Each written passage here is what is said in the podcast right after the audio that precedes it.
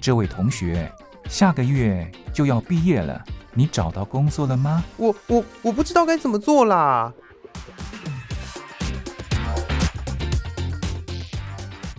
想找工作，却不知道该从何着手；想换跑道，却不知道自己能不能做得来。收听职业相谈所，让各行各业的前辈为你指点迷津。在职场上迷路的人啊，一起来寻找你的栖身之所吧！欢迎收听职业相谈所。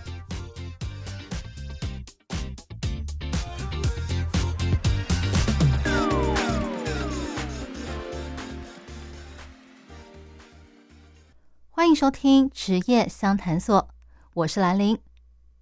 在上一集的节目中，邀请到 KTV 的员工静怡，跟我们聊聊她是如何踏进这个产业，她的工作内容有哪些，她透过这份工作学到了什么。那今天这一集，我们会继续聊聊，在她长达十年的职场生涯中，有哪些让她印象深刻的事情。并且解答外界对 KTV 这个行业的迷思。所以这样说下来的话，除了 OK 之外，你在这边工作超过十年，还有没有什么让你印象深刻的事情啊？会看到艺人，艺人嗯，哦，还蛮多的。真的啊、对，有哪些艺人我可以听一下吗？嗯，以前是看过大小 S，嗯，哦，大 S 最近那个新闻很红啊。对，然后 也看过信乐团的阿信，哦，然后蔡依林 啊，嗯嗯，周杰伦啊，罗志祥啊，哇，都有看过。然哇后还有一些是演那种八点档连续剧的，嗯嗯嗯，嗯，哦，就是那个台湾的资深本土艺人这样子。对，台湾资深本土艺人都很客气，嗯嗯，其实艺人基本上都还蛮客客气气的，这样子哦，对，哦，不会，就是像奥 K 那种行为，嗯，他们反而比较低调。这样子哈、哦，嗯，哦。那么你遇到的这些艺人啊，他们有什么让你比较印象深刻的事情吗？印象深刻，好比说，像是他们呃，对于唱歌有什么偏好吗 之类的？唱歌是还好，因为他们基本上去比较没有在唱歌，都是他们的朋友在唱歌。哦，这样子哈、哦，对就平常他们在台上唱惯了，所以私底下的时候反而不想唱了，喜欢欣赏别人唱歌。对，哦，不然就是偶尔唱唱几首，嗯，可能，是朋友要求吧，嗯嗯，然后我们就会在门口听。免费的演唱会啊，对好没幸错福哦！而且还是那个那个叫什么，那个叫做什么来着？热现门场热直门播，第一排，那个叫什么？摇滚区？对，没错，摇滚区第一排，超棒的，嗯，还可以录下来当那个手机铃声。没有啦，开玩笑。 哇，真的是，哎，那有艺人来的时候啊，你们工作人员会不会私底下就，哎，这个包厢我要去，不行啦，那个包厢我要去，我已经先讲好了之类，你们会抢吗？我们基本上会轮流，嗯，嗯，哦，轮流哦，哦，所以就是呃，可能这个包厢我去，或者是那个包厢你去这样子嘛。就是可能诶，这次送水你去，那下一次送餐换我，哦，这样子，原来至少大家都看得到，对，这样大家都看得到，很公平。嗯，可是这样反过来说，会不会艺人会觉得奇怪？为什么那个今天服务生好像来的特别的频繁啊？我唱一首歌，然后中间就来了三四个人这样子。我们通常都会等他唱完了再进去，哦，尽量不打扰，嗯嗯。嗯，了解，就是虽然想偷偷追星一下，但是我们还是会非常客气的，不要打扰他。只是艺人的包厢通常外面就会好几个服务生在偷听，哦、所以也就是说，如果哪天你进了 KTV，然后你发现，哎，奇怪，怎么那个包厢外面站了一排的服务员，然后每个人手上都端着不同的东西，那那一那个包厢可能就是有名人在里面，这样子吗？有可能哦，那你们的经理会不会出来赶人？都堵在这里干什么？赶快干活去之类的。是不至于啦，因为不会这么的夸张啦，顶、嗯，多就是会安排靠近柜台近一点的包厢，因为这样直接就听得到了。啊，呃，这个是替柜台人员争取福利的意思吗？因为我们的人员基本上都在柜台跟吧台里面走，嗯那靠近柜台的话，我们就比较容易听得到。嗯啊，原来如此，靠近你们的工作区，这样子大家都可以听得到。对，你们主管真好，还帮大家争取员工福利。嗯，诶，那你们有呃，好比说拿到艺人的签名之类的吗？我们有的会去要，嗯因为就刚好可能是遇到啊，真的很喜欢的。嗯那有些艺人会愿意给，嗯那有有些艺人就是可能会拒绝。嗯，对哦，看情况。嗯，所以这样说来，你觉得如果要做一个 KTV 的呃服务人员的话，应该要有哪一些特质？什么样的人会比较适合呢？想玩玩看的，想玩玩你可以来看试，看看。玩什么呢？ KTV 就有点像游乐场吧，嗯就你把每一个任务都当做是一个游戏，嗯，那你就不会觉得上班是一件很痛苦的事情。哦，原来如此，就是要对你的工作保持着一种充满活力，然后新鲜感那种感觉嘛。就是每嗯天来上班都觉得、啊，不知道今天会遇到谁，不晓得今天会遇到什么样子的情况，然后感觉每一天都充满了未知的挑战，这种感觉吗？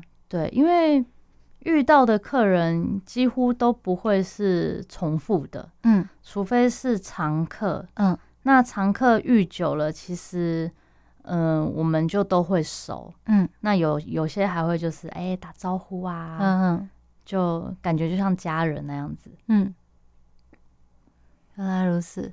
所以对这个工作保持新鲜感跟活力很重要。那反过来说，就是如果你是比较不擅长跟人家聊天，可能个性比较沉闷一点，容易害羞的人，是不是就不适合在这里工作呢？其实也还好诶，我们也有同事还蛮内向的，嗯，但是只要照着 SOP 走，其实他还是有办法在里面打工。哦，嗯，了解。所以毕竟大公司都有专业的 SOP 嘛，有那个流程。嗯，也有教育干部，嗯就是你如果有问题的话，你询问教育干部，他都会一一的为你做解答。嗯，了解。那做这个工作需不需要细心呢？因为你们好像还要要处理的事情种类还蛮多的。嗯，细心是最好要有啦，嗯， 但是我们粗心的同事也还然后蛮也是多有的，哦，对，少一根筋的同事也是有，这样子哦， 就 这样子上班才有乐趣。 是这样子吗？那万一他送错菜怎么办？送错菜，如果救得回来，我们就止损；救不回来，就只好嗯，你今天要赔钱喽。哦，只好个人造业、个人担了。然后希望你会记死记取这次的教训，下一次要细心一点哦，这样子。没错，通常有一就不会有二了，嗯，除非你真的非常的粗心。嗯嗯嗯，呃，因为大部分的人好像通常都是下班后晚上才来唱 KTV，平常日啦。所以在 KTV 工作的人呢、他是不是要身体很好，能够耐得住这种呃可能需要日夜颠倒的作息，或者是说长时间的劳动，需要吗？基本上是还好诶、嗯因为现在大家都不会说很糙，就是我们尽量就是重的，我们就用车子推出去，嗯这样子才不会说有职业伤害。嗯那轻的就是用托盘端进去就好了，嗯所以基本上是还好啦。顶多就是如果生意太好，嗯像圣诞节啊，啊，逢或者年过是节，快要跨年的那些时段啊，嗯那包厢就是天天都很满，嗯那我们清包就要非常的快速，嗯嗯，不然客人都会给你拍桌子，然啊后一直跟你说我的包厢到底好了没？是还要我等多久？哦， 压力好大、啊。嗯，那会有就是作息颠倒的问题吗？好比说需要很晚下班，然后这因为有些人他可能作息比较正常，那他对于这种可能要忙到很晚的工作，他就比较没辙。嗯，应该是还好，因为我们都是照着劳基法在走的，嗯所以就是日班就是归日班，夜班就是归夜班，然后不会有超时工作的情况发生。嗯如果超时工作的话，基本上就是不超过劳基法的准则为准。嗯，那也还是就是该给的加班费啊，那一些嗯都会给。哦，原来如此。那有些同事就觉得，哎、加班可以赚的更多，他们想要挣更多的钱，他们嗯就会有意愿。哦，原来如此，所以你就根据你自己的作息去选，那其他都是按照规定来。你如果想要多挣点钱，多加班，那一样加班费算给你。那你如果觉得我希望我的作息正常一点，那你就选日班的嗯工作，也是可以呃配合一般人的这个正常作息也没问题。基本上只要不违反劳基法，嗯公司都会 OK 的。嗯，然后就加班也是每个月有固定的加班时数，嗯因为它不能让人员过劳，嗯这样子身体都会有问题。嗯而且你如果加班加太多，你太累了，嗯后面影响到同事就是上班的情况的话，那嗯也是不 OK 的。哦，原来如此。诶，话说回来，那个之前台湾疫情比较严重的时候，那个时候 KTV 业很惨嘛，几乎都没有生意。但是在台湾的疫情逐渐退烧了，然后大家又开始进 KTV 大唱特唱的时候啊，你们店里有没有开始大举征才这个动作？真才也是有，可嗯是现在的年轻人都不想要做服务业， 所以比较难争得到。但是你们，嗯，好，能不能争到是一回事，但是呃，你们在就是开的职缺，就是说，呃，对于人才的招募，是不是比疫情前的那个时候，就是感觉需求量更大了，有吗？有有需求哦，量更大，因为疫情那段期间 KTV 有停业，嗯那很多人也是家里要过生活，嗯，所以他们有去找别的工作。嗯那有的就是一去就没有回来了。嗯，哦，这也是有对，确实是有这个可能。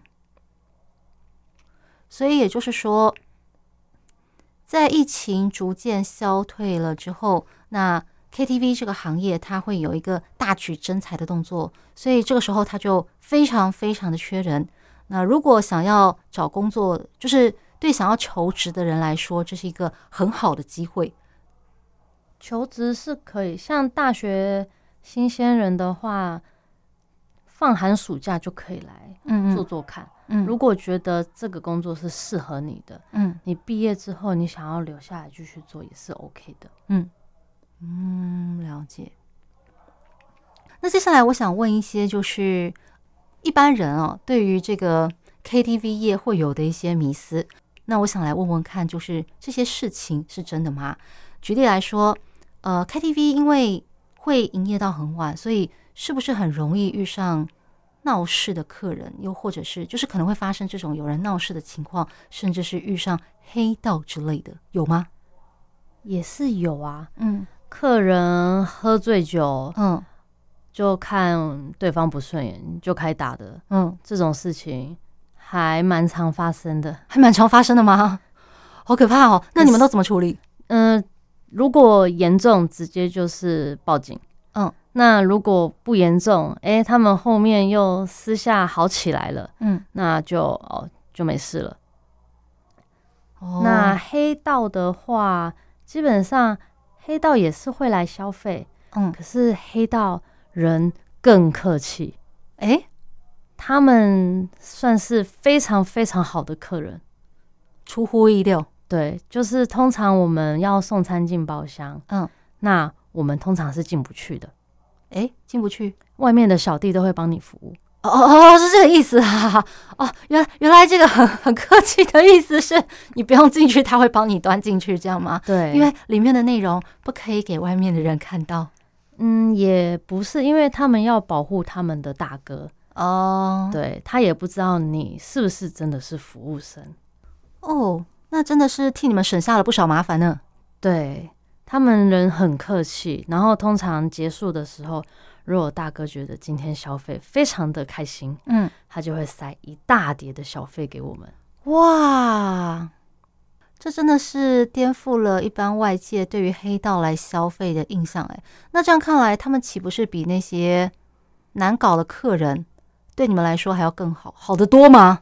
对啊，我们比较喜欢，嗯，因为他们就是非常的有礼貌。好，那第二个我想问的就是，呃，我在一些论坛的鬼故事版上，经常会看到，就是一些关于 KTV 打烊了，然后同事们在整理收拾的时候发生的一些鬼故事。所以 KTV 真的很容易有鬼故事吗？还蛮多的啊，还真的有啊！我 们哦听的很多，真的哦，嗯，也有同事有遇过，嗯天哪！你自己目前工作的这一间，你有遇到过吗？或是有听过吗？嗯，我本身有一点点那种体质，哦，可以感应到的体质，对，就有时候可能呃，客人消费到一半，嗯，他突然打电话来跟你说，嗯、小姐，我可以换一间包厢吗？嗯，然后我们就会问他怎么了吗？他们就会说这一间感觉怪怪的，不舒服，可以换吗？然后呢，我们进去理解，像我有那个体质的，嗯，我可能一开门就觉得阴风阵阵，虽然感觉哦，就是看不到，嗯，有感觉我就知道了。那我们就会跟楼面组长说，嗯，需要换个包厢，磁场不 太合。哦，原来如此，遇到同道中人了，都有感觉得到。对，因为就明明温度调二十二度，可是里头感觉很像冷冻库。嗯，天哪，那做这一行是不是还要胆子大一点才行啊？胆子大一点，应该要哦，哦因为有时候会遇到奇奇怪怪的客人。嗯嗯，嗯，当然奇奇怪怪的客人也是一点对，但是如果是那种就是我对人不怕，但是如果对上了呃未知的临界朋友，我胆小如鼠的，那是不是就还是我申请日班好了，就不要来做夜班了？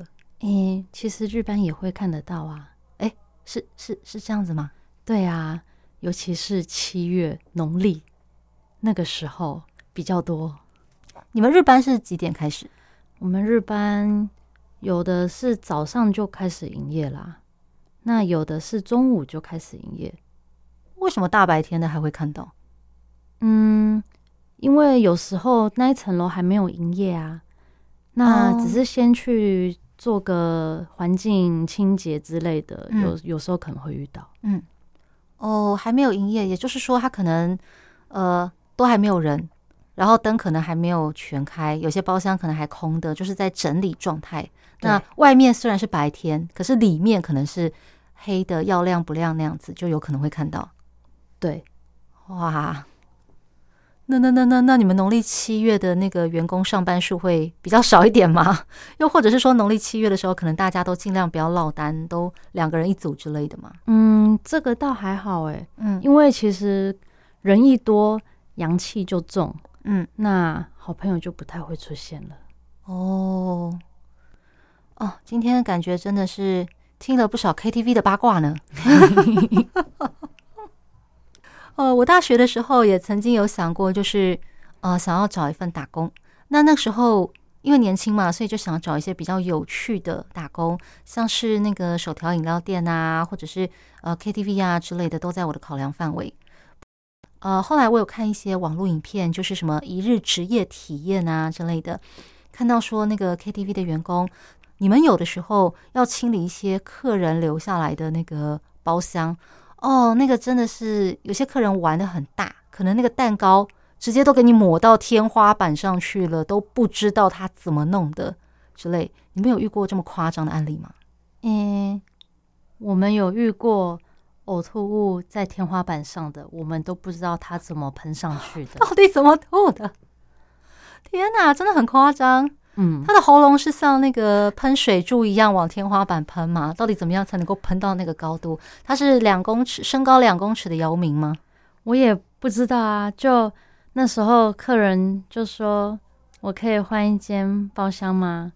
我们就问说：“怎么了？”他说：“我们朋友吐到我们没有人有办法去上厕所。”哦然后我们一看天花板，Oh my god！哦，天哪！那个呕吐物是像小雨滴般的往下滴的。哦，天哪，太可怕了！诶，那这样说来，我又发现了，就是作为 KTV 员工的一个特质，那就是必须要不怕脏，很有耐心，是不是？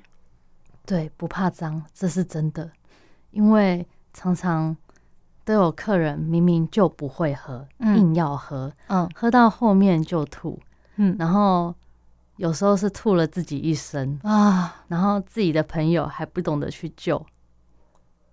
自己的朋友都不救，你叫 KTV 员工来承担这个责任，这样对吗？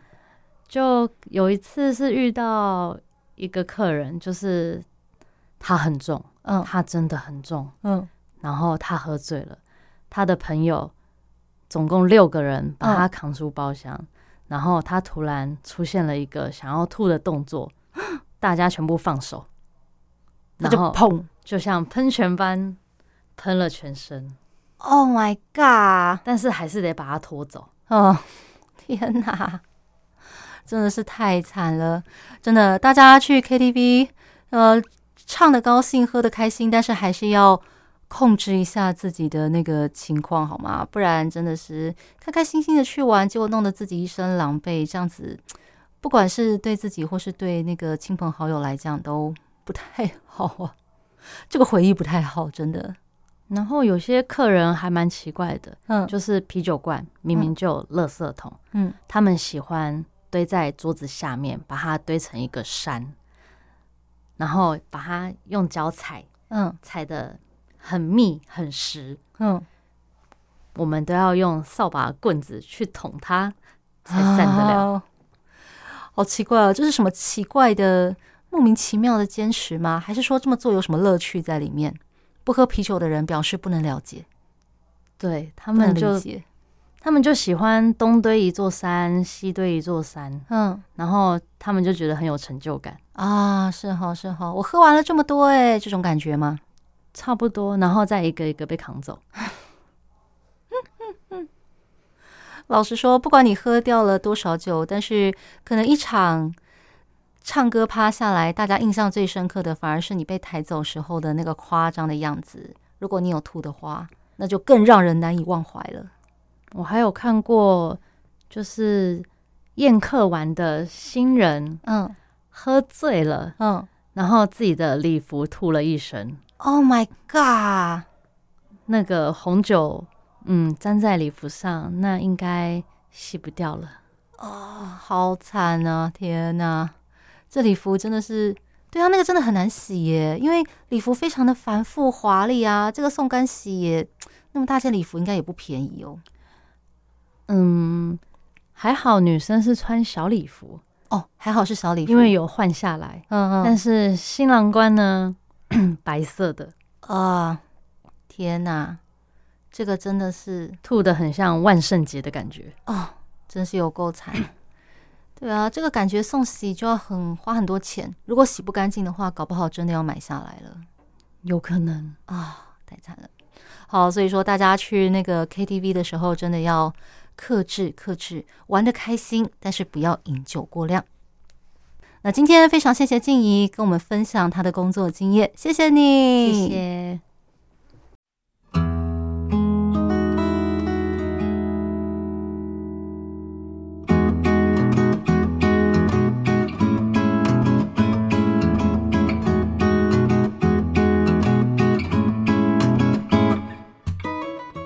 欢迎光临，这位客人，要不要试试看我们期间限定的甜点呢？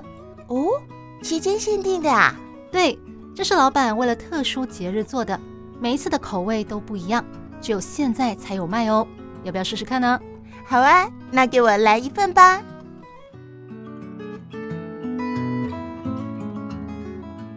台湾的活动丰富多样，有的像流星，璀璨耀眼，但仅此一届；有的像月亮，年年都办，但主题不同。每场活动、每次内容、每段相遇都是期间限定。欢迎收听期间限定版台湾。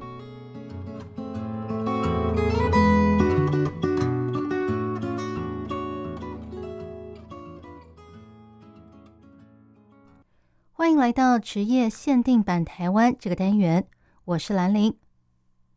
今天要跟大家介绍的活动是从一月三十一号到二月五号，在台北世贸一馆举办的第三十一届台北国际书展。今年书展的主题是阅读的多重宇宙，展内分成了好几个主题馆，好比说像是数位主题馆啦。文学书区啦，适合亲子共读的海洋洋儿童主题馆，以及公民书区。那这个公民书区呢，今年它改成了有点像是公寮工地的风格，所以呢又叫做读字工地。读是读书的读，字呢则是文字的字，读字工地。另外还有集结了备受一般大众喜爱的商业出版物的。八大书区，以及邀请了许多知名作家和读者、书迷一起面对面谈论书本，共襄盛举的六大活动区。另外，由于这一届书展它的举办时间有横跨到周末，所以到了周末还会有一个特别活动。这个特别活动呢，就是主题之夜。今年的主题是倾听异音。台湾在面对多元族群以及多元文化上面，一向非常有包容力，而透过倾听这个动作所展现出来的开放心态、好奇的态度以及同理心，就是让这些多元文化能够在台湾落地生根、绽放的主要原因。因此。这个活动邀请了呃各行各业领域的专家来分享他们从不同领域以及不同语言出发的聆听经验。值得一提的是，这个活动还邀请了许多在声音创作这一块小有名气的专家，好比说像是电视台的名主持人兼作家、听障模特儿、广播人、主播。歌手以及电影人等等，甚至还邀请了波兰的诗人马珍娜、博古米拉吉拉尔来为参与这个活动的读者们朗读书中的桥段，让现场参与的读者可以一次听到来自世界各国不同语言的朗读。好比说，像是华语、台语、客语、原住民语、新住民语言。台湾的手语以及波兰语等等，我想大家既然有听广播的习惯，应该是喜欢声音表演艺术的。因此，这个由多国语言朗读的活动，我认为大家应该也会有兴趣，所以才特别提出来跟大家分享。接下来，我再来进一步跟大家介绍刚才提到的那些书展中的主题馆。它的里面到底是什么情况呢？像这一次的数位主题馆，它就是呼应书展的主题——阅读的多重宇宙。因此，它把展区打造成了通往不同的阅读宇宙的一个列车候车亭。它有三种不同情境的展区，还有一个体验区。那第一个展区。是感觉有点像是健身中心的脑力的行动健身房。如果你想要远离都市的喧嚣，拥抱大自然的话，也可以到侏罗纪的阅读时光，与千年前的侏罗纪原野和恐龙相伴，一起畅快阅读。第三个情境展区则是阅读视台时光机，这里充满着浓浓的怀旧氛围，让读者在阅读的时候仿佛穿越时空，回到了过去。最后一个体验区，它主打的是从掌间出发，悠游在零与一之间的阅读宇宙，尽情探险。在这里展示了像是读墨、乐天、灵网以及战天等等各种不同的电子书阅读器，让读者可以尽情的体验、使用以及比较，进而找出最适合自己的电子书阅读器，同时也发掘更多好看的电子书。我们休息一下，来听恩雅所演唱的《书香岁月》。歌曲过后，我再来跟大家介绍今年的台北书展还有哪些有趣的活动。接下来，我们再来看看书展的其他特色展区。在文青最爱的文学书区这一块，它集结了像是九歌、文讯、硬科文学、红范、尔雅这些台湾知名的人文杂志出版社。带来他们的新书以及最受欢迎的各种书籍。再来，今年的公民书区，去年呢是规划成了独自便利店，也就是走便利商店的风格。那今年呢又摇身一变，变成了工地公寮风。这个独自工地哦，它是由独立出版联盟所搭建起来的。在这个独自工地里，准备了超过四十场的精彩讲座，让读者穿梭在音架以及管线之中，与这些独立出版社以及出版人的摊位进行互动。另外，NGO 团体独立公民行动，他们也开了一辆发财车进到这个工地展区中，这辆车就成为了公民发声的舞台，让大家。在阅读之际，也可以一起讨论、探讨社会的相关议题。今年书展呢，还有一个很特别的活动，这个活动呢跟波兰有关，因为书展每年都会有一个主题国展，而今年的主题国呢就是波兰。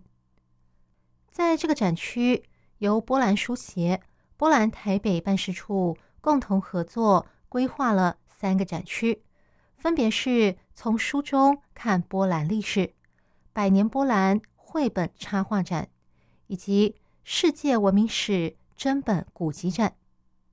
除了三个特色展区之外，还邀请了八位波兰的重量级作家访谈，其中一位就是波兰最受欢迎的现代畅销小说作家《猎魔士》的作者安杰·萨普科夫斯基。